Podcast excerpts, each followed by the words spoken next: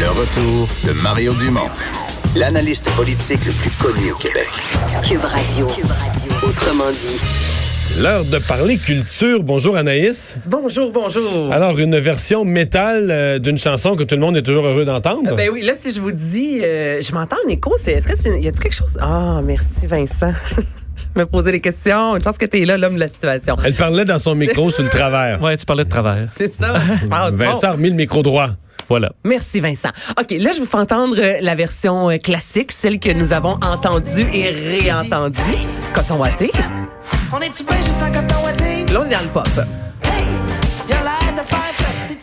Il y a deux jours de ça, il y a une version très métal qui a été partagée sur les médias sociaux et aujourd'hui, soudainement, là, ça a vraiment, euh, je veux dire, été le hit du jour. Ben, c'est peut-être vos écouteurs, les gars. Je, Ah, je ok. vous le Une version Ouais. métal qui est refaite par d'autres. qui est refaite par Avec, avec l'autorisation des intéressés? Ben, ou- j'imagine. Ah, on sait même oui. pas, là. Mais habituellement, lorsqu'on fait une reprise, là, qu'il y a quand même un vidéoclip, c'est propulsé sur les médias sociaux. J'imagine qu'il y a l'accord. Sinon, euh, j'imagine que quand, euh, Bleu, James Bleu va les appeler sous peu. Alors, je vous fais entendre, c'est N-Vade. Et ça ressemble à ça.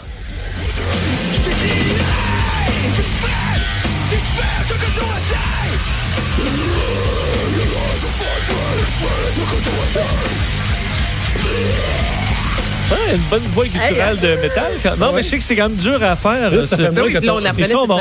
Slipknot revient au Québec. Ah ouais, ils sont Fait bons. que là, on est là-dedans. là. Comment vous trouvez ça, les gars? Ça, ça sonne moins que ton watté, là. Ça, Ouais. Ça sonne Ben, plus- coton watté, mais noir, là. Ouais, mais- Ah. avec des studs que Avec des chez X2O. ou, Ouais, euh. Mais je comprends que c'est un style particulier, mais je pense que là-dedans, ils ont l'air bons. Là. Ça a l'air d'être bien fait. Ben, ça a été euh, visionné plus de 15 000 fois en moins de, de, de 24 heures. Et là, partout, j'ai vu ça passer sur les médias sociaux. Le sac de chips l'a repris, Nightlife Magazine, euh, Petit Petit Gamin. Donc, vous allez peut-être entendre encore cette chanson, cette euh, version dans les prochains jours. Hein? Euh, Anaïs, qu'est-ce qui s'est passé avec les Oscars et Twitter? Est-ce qu'on a appris les gagnants plutôt qu'on aurait dû? Ben écoute, on, on va se rappeler qu'en 2017, on avait annoncé La La Land comme euh, meilleur film et finalement, c'était Moonlight. Donc on sait jamais, est-ce que c'est une, une autre bourde de la part des Oscars? Donc lundi, euh, il y a eu un tweet qui a été euh, tweeté en fait et vraiment là, ça a duré très très peu de temps, rapidement. Mais sur le tweet compte officiel sur The le Academy, compte de l'Académie et le tweet a été tout de suite retiré et on voyait un tableau et là il y avait chaque catégorie avec le nom soit d'un film, d'un acteur. Donc là on comprenait que le meilleur film était le film sud-coréen Parasite, le meilleur euh, acteur était Joaquin Phoenix, meilleure actrice Renée Zellweger. Donc là Mais le nom du tableau, c'était nos prédictions. ben c'était les prédictions, oui. Il a été écrit nos C'est prédictions. ça qui est bizarre. C'est des prédictions, mais sur le compte officiel The Academy. Ouais. Ils sont supposés le savoir, eux autres. Là. Ouais. Oui, c'est ça. ça. C'est ça. Mais là, justement, l'Académie a expliqué, a dit, écoutez, on a demandé aux fans, on a demandé aux gens, à ceux qui nous suivent, de faire leurs prédictions. Et c'est le tableau de quelqu'un qui aurait pas dû se retrouver sur le compte. C'est seulement une erreur. Ça, Ça se peut. C'est possible, Sauf mais... que si c'est identique, il va y avoir deux hypothèses. Soit que ce citoyen qui avait envoyé ses prédictions vraiment était, sans- était vraiment hot, sans faute, ou soit qu'on comprendra que c'était vraiment une erreur d'avoir publié les gagnants. Mais imaginez-vous, là, si c'est une erreur, là, à un moment donné, ça, ça marchera plus. Ouais. Ça va être la bourde de Là, ils ont, 2020. ils ont pas le choix d'en changer un. Ils ont pas Ah, c'est vrai.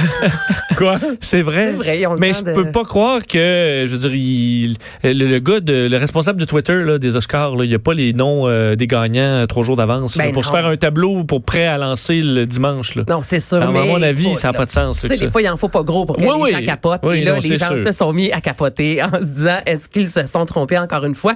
Et parlant des Oscars, on a appris aujourd'hui que l'actrice va interpréter Michelle Obama euh, dans la nouvelle série sur euh, la chaîne câblée Showtime. Donc, ce sera une série First Ladies qui va vraiment parler de l'aile est de la Maison Blanche. Donc, on va euh, voir Michelle Obama, on va voir également Elena, Eleanor euh, Roosevelt. Et c'est euh, Viola Davis, qui est une actrice oscarisée qu'on a pu voir récemment dans, dans euh, How to Get Away with Murder. Donc, c'est elle qui va interpréter Michelle Obama. Il n'y a pas Mélania encore? Non, Non. non. On va être encore en règne. Là. Oui, Faut Faut effectivement. attendre que le règne soit fini. Ouais. Parle-nous du, Moi, je pense qu'on va engager une actrice qui sourit pas. Fallait que je le oui, c'est sûr. Parle-nous du festival de Trois-Rivières. Oui, le festival a annoncé les têtes d'affiche et c'est la première fois, les gars, que euh, les têtes d'affiche sont annoncées aussi rapidement et l'organisation s'est défendue en disant que c'est en raison euh, de la compétition. Et là, on sait Oshiaga, encore là, il y a eu une fuite. Ça arrête plus les fuites la semaine dernière ou l'autre d'avant, euh, 24 heures avant le dévoilement. On- finalement, les, les têtes d'affiche s'étaient retrouvées sur euh, un abri d'autobus. Et là, il y a de plus en plus de festivals qui dévoilent d'avance leur tête d'affiche. Donc, ils ont décidé, le festival, de faire de même cette année. 27e édition du 25 juin au 5 juillet. Fouki, Simple Plan, un gros retour après 15 ans.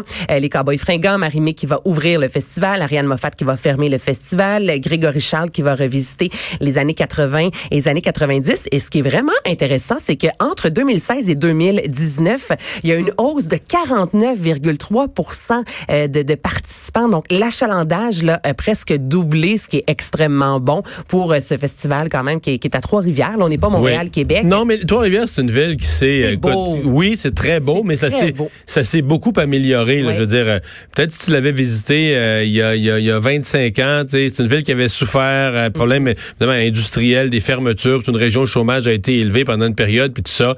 Et on a refait le centre-ville, on a réinvesti. L'amphithéâtre qui euh, on a investi dans la culture. Fait que tu sais maintenant tu vas euh, tu vas au festival, là, le choix de resto, ça n'a rien à voir avec avant, là. ça n'a rien à voir avec ce qu'il y avait il y a 25 ans, là. le choix de resto, l'allure de la ville, la beauté des rues principales, etc. Le Café Morgane. Ben, euh, notamment, le Café notamment pour n'en nommer qu'un, il y en a plusieurs autres. Donc, euh, ouais, c'est une ville. euh, Ouais, c'est vraiment une super de belle ville et pour euh, vous pouvez déjà vous procurer en fait les passeports et c'est tellement pas cher pour les neuf jours d'activité sans spectacle. Présentement, c'est en prévente à 49 dollars. Tu sais, je vous rappelle que une journée à Oshiaga, c'est environ 130 dollars sans compter la bière qui est à 10 pièces.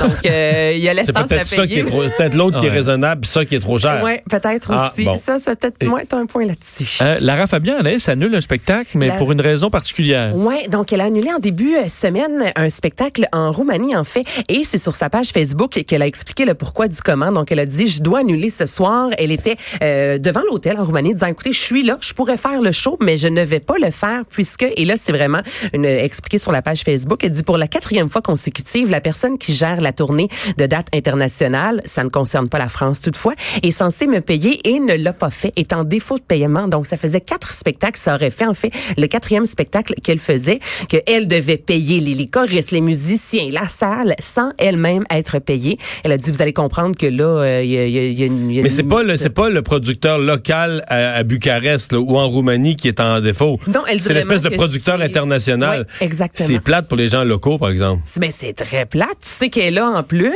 puis elle le Ah ouais. pas, mais en même Je temps. pensais initialement que c'était le producteur local. Je me disais qu'ils s'arrangent entre eux autres à Bucarest, qu'ils s'arrangent localement avec leur producteur qui est un Mhm. nul puis qui a pas payé des spectacles précédents ou je sais pas quoi. OK, c'est le producteur de tournée. Je comprends qu'elle est dans une situation périlleuse. puis Ben oui, puis après quatre fois, elle l'a quand Non, même là, fait si trois fois clown- gratuitement entre Oui. guillemets. Non, mais elle, elle doit avoir peur. Si l'autre clown fait faillite, s'il paye pas parce qu'il n'y a plus d'argent, il fait faillite, c'est elle qui ramasse, c'est elle qui a tout payé, les dépenses, les déplacements qui ne sera jamais remboursé. là. Exactement. En plus de Donc, pas être euh, payé pour son travail, mais qui risque d'a- d'assumer des dépenses. Oh, c'est la raison pour laquelle ça, elle n'est pas, elle n'est pas montée sur scène. Et ce soir, elle est à l'Olympia de Paris pour euh, son spectacle 50 World Tour. Et c'est quand même Joël Legendre qui signe euh, ce spectacle-là. Belle mise en scène avec trois choristes qui viennent du Saguenay et qui sont sur scène à l'avant avec Lara Fabian. Donc, pour une fois, les choristes ne, se- ne, ne sont pas euh, dans l'ombre cachée. Merci Anaïs. C'est plaisir.